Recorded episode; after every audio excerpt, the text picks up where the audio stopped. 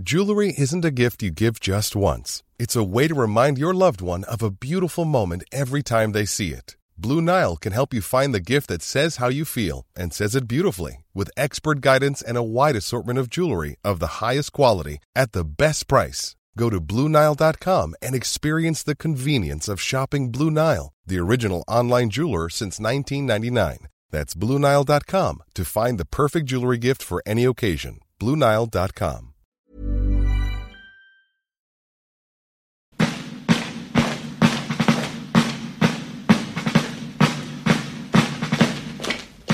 Le nouvel ennemi public numéro un s'appelle l'inflation.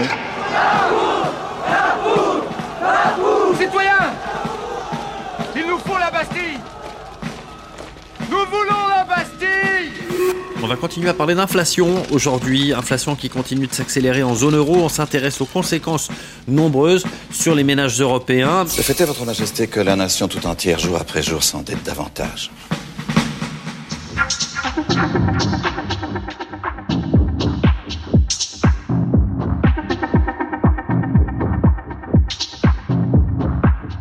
Il y a un mot que l'on entend absolument partout en ce moment, que l'on peut presque lier à toutes les choses de notre quotidien, les légumes, le carburant, le blé, les céréales, les jouets ou encore l'immobilier. Ce mot n'existait pas encore au XVIIIe siècle, mais la mécanique était bien là. L'inflation est intimement liée à l'une des pages les plus importantes de notre histoire, la Révolution française. Pourquoi inflation rime-t-elle si bien avec révolution? D'où vient-elle? Comment est-elle née? Trois épisodes pour comprendre, trois podcasts pour plonger dans l'histoire monétaire au fondement de notre République.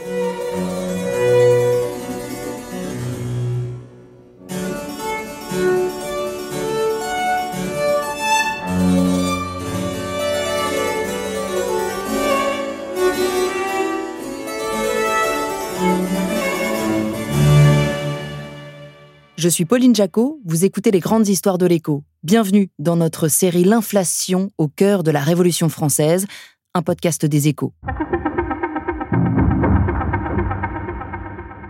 Premier épisode, la naissance d'un poison monétaire, les assignats. Nous sommes le 13 juillet 1788. La foudre frappe la France. Le souffle de l'orage traverse le pays. Des Landes jusqu'à la Belgique, la grêle tombe. À Poitiers, Chartres, Paris, Douai, des grêlons de plus d'un demi-kilo ravagent les paysages. Tout fut enterré, haché, abîmé, déraciné, écrit l'astronome Charles-Joseph Messier. Même le roi n'est pas épargné. À ce moment-là, il réside au château de Rambouillet. 11 749 vitres sont brisées. Quand l'orage éclate, le roi était à la promenade, raconte le curé d'un village de la Sarthe. Son cocher fut tué, les chevaux blessés. Sa Majesté eut beaucoup de peine à se sauver. En France, plus de 1000 villages sont dévastés. Les dégâts sont immenses, 25 millions de livres, 5% du budget de l'État, qui n'avait vraiment, mais alors vraiment pas besoin de ça.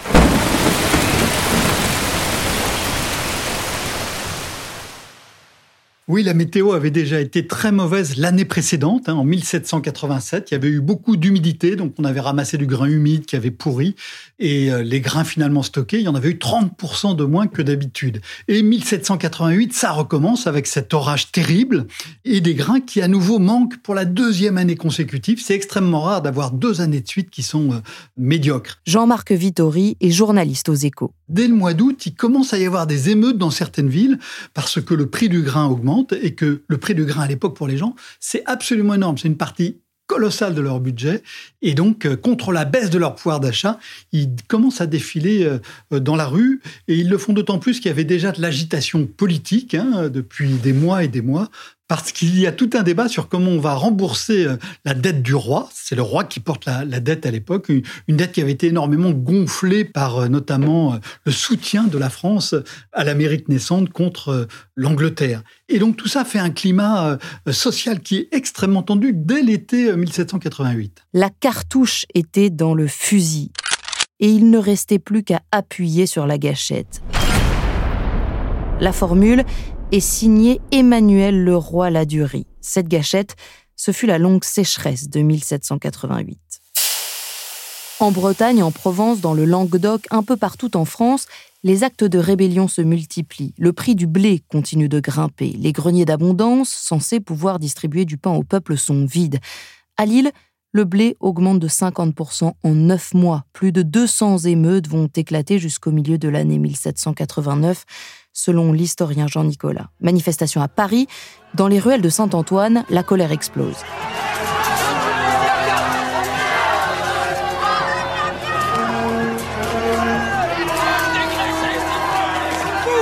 Pourquoi il m'attaque moi? Je ne cache pas la nourriture comme certains Toi tu le sais, Danton Alors Au sommet de l'État, la situation financière est de plus en plus critique. Les caisses sont vides.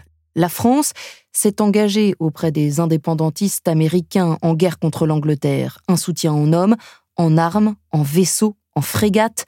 Le pays envoie des millions de livres de l'autre côté de l'Atlantique pour soutenir directement les troupes américaines. Un soutien extrêmement coûteux pour le Royaume de France. À cette époque, euh, la dette publique euh, ne cesse de monter.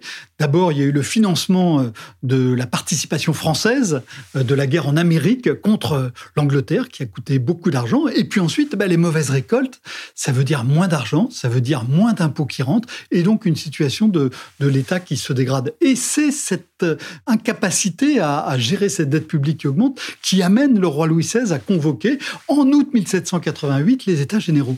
Convoquez les États généraux, sire. C'est le seul corps d'État qui ait le pouvoir de lever les impôts pour rembourser les dettes de votre Majesté. Mais nous n'avons pas recouru à cette extrémité depuis 150 ans, monsieur Necker. Sire, c'est inévitable. Le roi veut tenter de débloquer la situation en imposant son pouvoir, forcer la noblesse à accepter l'impôt qu'il a créé. Louis XVI et ses ministres n'ont pas convaincu. Ils n'ont pas réussi à réformer l'impôt, à proposer une meilleure répartition des taxes. 1788, voici la situation à la veille des États généraux. Toute la population riche a des privilèges et donc c'est sur les plus pauvres que repose euh, l'assiette de l'impôt euh, d'une manière euh, générale. Sophie Vaniche est directrice de recherche au CNRS en histoire de la Révolution française. Certes, les bourgeois payent pas mal d'impôts aussi euh, en tant que sujet du roi, mais eux qui pourraient, dans une certaine mesure, combler le déficit, ne veulent pas le combler s'ils n'obtiennent pas en échange désormais du pouvoir politique. Ce qui fait que la noblesse refuse d'abandonner ses privilèges, le clergé refuse de faire un don gracieux, et la bourgeoisie refuse de ne pas avoir un échange. On vous donne de l'argent, mais on récupère du pouvoir. Dans ce contexte de crise économique et surtout politique, Louis XVI réunit les États généraux à Versailles le 5 mai 1789. Le peuple rédige ses cahiers de doléances pour dénoncer les injustices. Dans les rues de Paris, les rumeurs bruissent. Mais que va-t-il se passer? Le roi voudrait dissoudre la nouvelle assemblée, sabrer la dette publique? 17 juin 1789, les délégués de la bourgeoisie et du clergé se constituent en Assemblée nationale, représentante du peuple. C'est un coup de force. Le roi est forcé de reconnaître cette nouvelle assemblée. Des membres du clergé ont rejoint le tiers-État, sire. Ils déclarent représenter 96% de la nation et projettent de se constituer en Assemblée nationale, en se passant de l'accord de votre Majesté. Une figure va cristalliser les tensions, c'est Jacques Necker, le ministre des Finances et partisan d'un compromis avec l'Assemblée. Le roi décide de le renvoyer. Le peuple panique. Une révolution populaire naît alors pour soutenir la révolution politique. Le 12 juillet 1789, l'avocat Camille Desmoulins harangue la foule au Palais Royal. Citoyens Citoyens J'arrive de Versailles Le roi a renvoyé Necker Citoyens, c'est le signe C'est le signe d'une Saint-Barthélemy pour les patriotes Le 11 juillet, le roi renvoie Necker. Et à ce moment-là, il y a une baisse immédiate du crédit. Donc il y a quelque chose qui euh, montre l'inquiétude, en particulier chez les capitalistes euh, qui soutiennent la révolution. Et ils craignent une banqueroute de l'État et en fait la perte de leur fortune. Donc il y a quelque chose de très euh, inquiétant autour du renvoi de Necker, pas simplement du côté euh, du peuple, mais aussi du côté euh, de la bourgeoisie riche. Et les titres de ces bourgeois dépendent du Trésor royal. Et ces bourgeois de la finance donc défendent l'Assemblée nationale et déclarent que si on ne maintient pas cette assemblée et qu'on ne rappelle pas Necker, on risque de faire une honteuse banqueroute. Ce qui fait que le paradoxe, c'est que c'est l'Assemblée nationale constituante qui est favorable au remboursement de la dette. À Paris, la foule en colère incendie les bannières douanières installées tout autour de la ville. C'est là où l'on prélève l'impôt dit de l'octroi. À ce moment-là, effectivement, on est dans cette période de disette qui attise quand même l'inquiétude, l'anxiété. Euh, les gens qui ont faim, ils sont plus anxieux que les gens qui sont bien nourris. Et le 12, Paris se soulève. Il y a un soulèvement qui est quand même important, où on promène euh, des bustes, et en particulier le buste de Necker, de Franklin et de d'Orléans. Et il y a un immense cortège. Or, à ce moment-là, l'armée a ordre de tirer et de disperser la foule manifestante. Et effectivement, elle tire. Et donc, il y a quelque chose d'une grande violence de la part de la monarchie contre cette manifestation autour du renvoi de Necker et de ce crédit qui baisse. Le lendemain, le 13 juillet, le peuple cherche des armes. La foule s'empare des pouvoirs municipaux. 30 000 fusils sont saisis aux invalides grâce à l'aide des gardes françaises. Des milliers d'habitants franchissent les murailles de la Bastille. Les cordonniers, les tonneliers, les tailleurs. Après des heures de combat, le gouverneur de la prison est lynché et décapité. Le soir du 14 juillet à Versailles, le duc de la Rochefoucauld-Liancourt, grand maître de la garde-robe, réveille le roi. Sire, Sire. Qu'y a-t-il? Sire, les Parisiens ont pris la Bastille.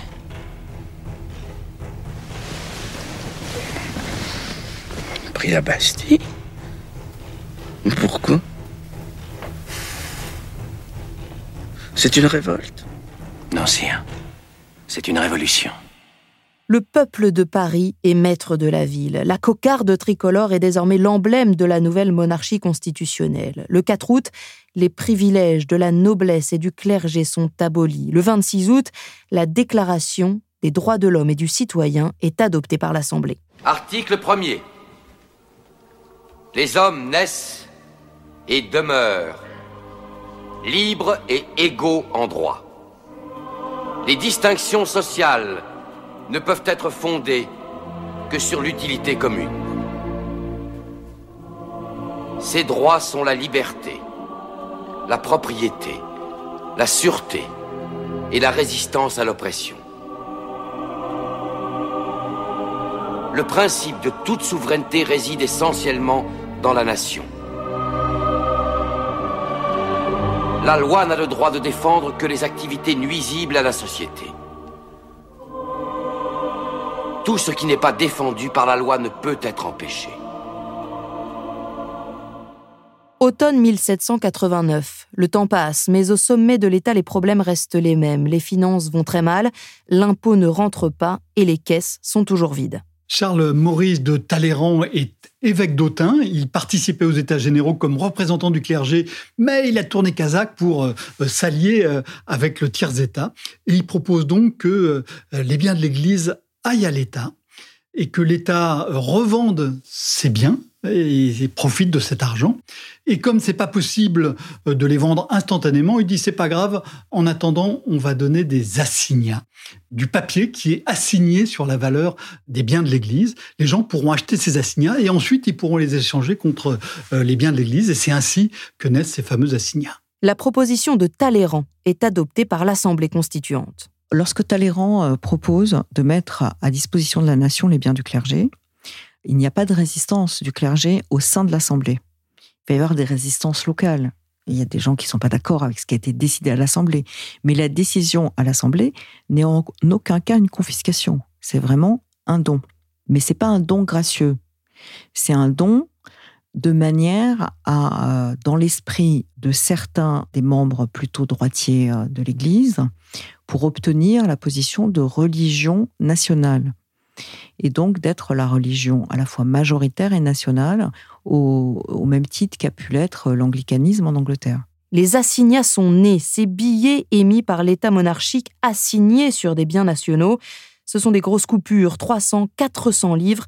La terre devient papier.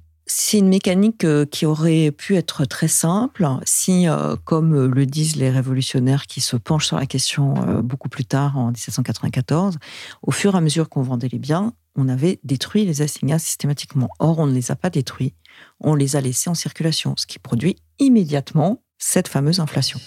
Ça y est, la mécanique infernale est lancée. Merci à Sophie Vaniche, directrice de recherche au CNRS en histoire de la Révolution française. Merci à Jean-Marc Vittori, journaliste aux échos. Vous venez d'écouter la naissance d'un poison monétaire, les assignats, le premier épisode de notre série L'inflation au cœur de la Révolution française. Nous, on se retrouve la semaine prochaine pour le deuxième épisode, les assignats, une monnaie contre-révolutionnaire. Et si vous avez une question, une remarque, une envie d'écouter un sujet en particulier dans un prochain podcast des grandes histoires de l'écho, n'hésitez pas à nous écrire sur Spotify, faites glisser votre écran vers le haut, partagez-nous vos envies dans le champ. Qu'avez-vous pensé de cet épisode? Et bien sûr, vous pouvez nous retrouver sur toutes vos plateformes préférées, Apple Podcast, Spotify, Amazon Music ou encore Deezer. À bientôt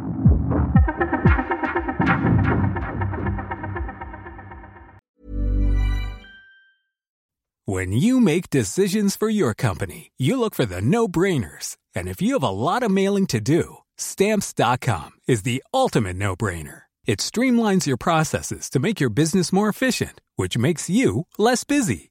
Mail checks, invoices, legal documents, and everything you need to keep your business running with stamps.com. Seamlessly connect with every major marketplace and shopping cart. Schedule package pickups and see your cheapest and fastest shipping options from different carriers with rates up to 89% off USPS and UPS rates. And with the stamps.com mobile app, you can take care of mailing and shipping wherever you are. Make the same no-brainer decision as over 1 million other businesses with stamps.com. Sign up with code program for a 4-week trial plus free postage and a free digital scale. No long-term commitments or contracts. That's stamps.com. Code program.